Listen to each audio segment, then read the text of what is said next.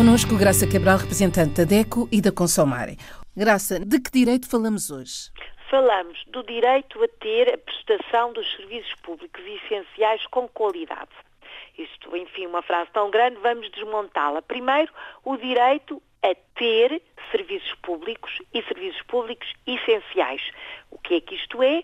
É o direito a ter na nossa casa o serviço de água, água potável, nas torneiras, enfim, água canalizada, com acesso uh, adequado à casa de cada um, ter o direito a receber a eletricidade e ou o gás, portanto, o direito a ter o serviço de energia, uh, e se estivermos a falar no cenário europeu, falamos de energia, eletricidade e gás natural, mas se estivermos a falar uh, no universo, por exemplo, dos países africanos que falam português, falamos de outro tipo de energia, porque as pessoas normalmente têm o gás de botija e não o gás canalizado, mas têm a energia elétrica, portanto, o direito a receber a eletricidade lá em casa, em condições, de forma adequada, bem instalada, e ainda o direito a ter telecomunicações telefone, telefone fixo, telefone móvel, internet nas zonas em que ela existe, televisão por cabo, por exemplo, nas regiões em que existe.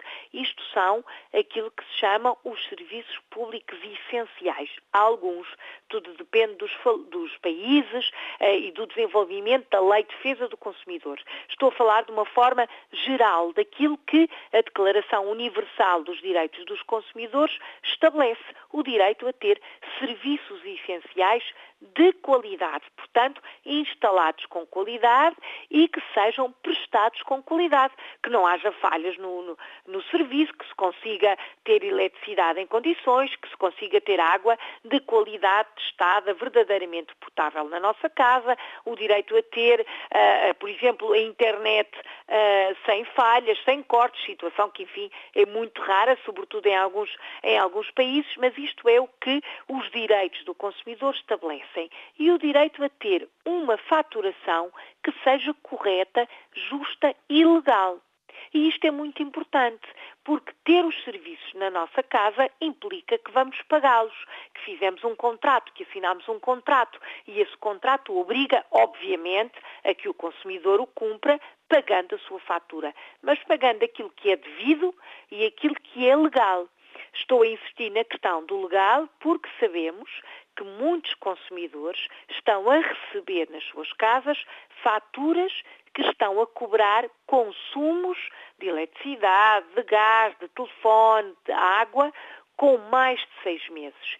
Esta situação é ilegal. Chama-se a prescrição do consumo.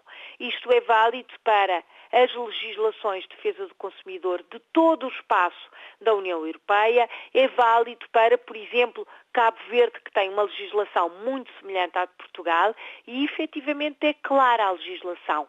Uma empresa que fornece um serviço público essencial não pode cobrar consumos que aconteceram há mais de seis meses. Exemplificando, se agora no mês de março receber uma fatura relativa ao mês de setembro de 2020, por exemplo, não tem que pagar essa fatura porque ela diz respeito a um período mais antigo do que seis meses.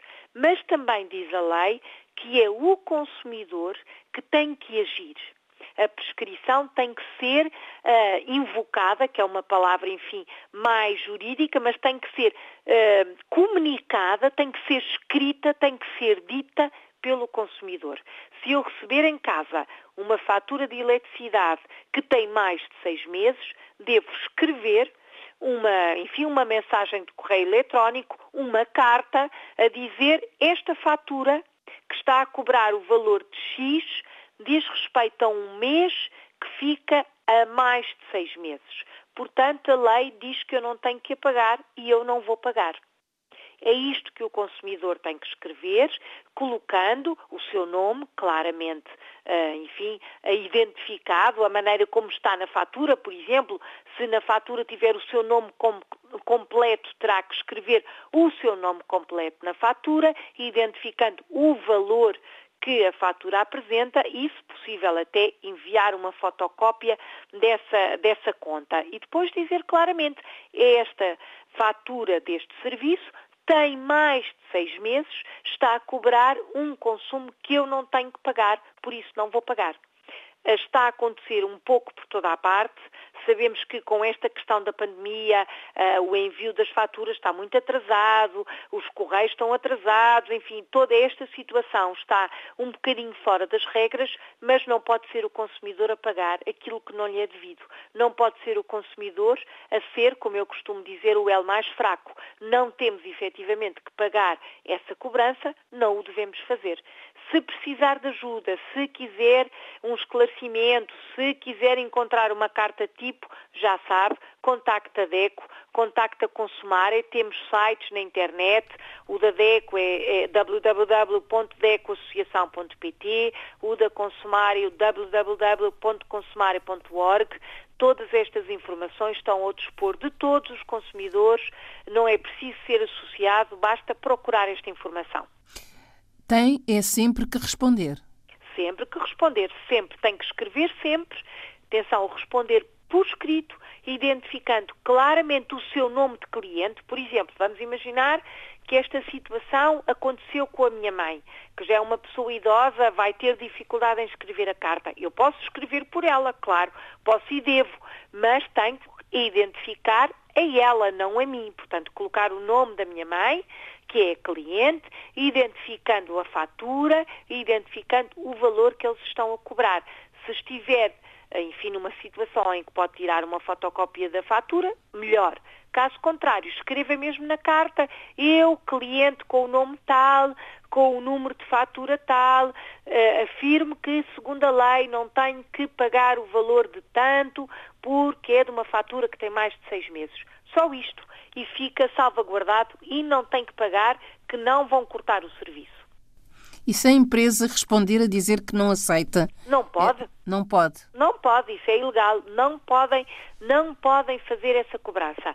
Se o consumidor estiver nessa situação, já sabe, telefone para nós, escreva telefone, agora não digo venha até nós porque ainda estamos encerrados, mas envie-nos um e-mail, telefone, escreva uma carta, o que quiser, certamente vamos ajudar, eh, porque a empresa não pode responder que não aceita. É ilegal. Para a semana. Para a semana. Vamos falar de outra efeméride. Março é o mês do consumidor, é o mês das prioridades do consumidor e vamos falar do Dia Mundial da Água, que é também uma prioridade para todos nós. Olhe por si. O novo espaço dedicado aos direitos do consumidor em África e em Portugal. Coloque as suas dúvidas enviando o e-mail para o correio eletrónico olheporsi.rtp.pt e ouça as respostas na RDP África à segunda-feira, depois da uma da tarde. Olhe por si. Uma parceria RDP África, Associação DECO, com Isabel Flora e Graça Cabral.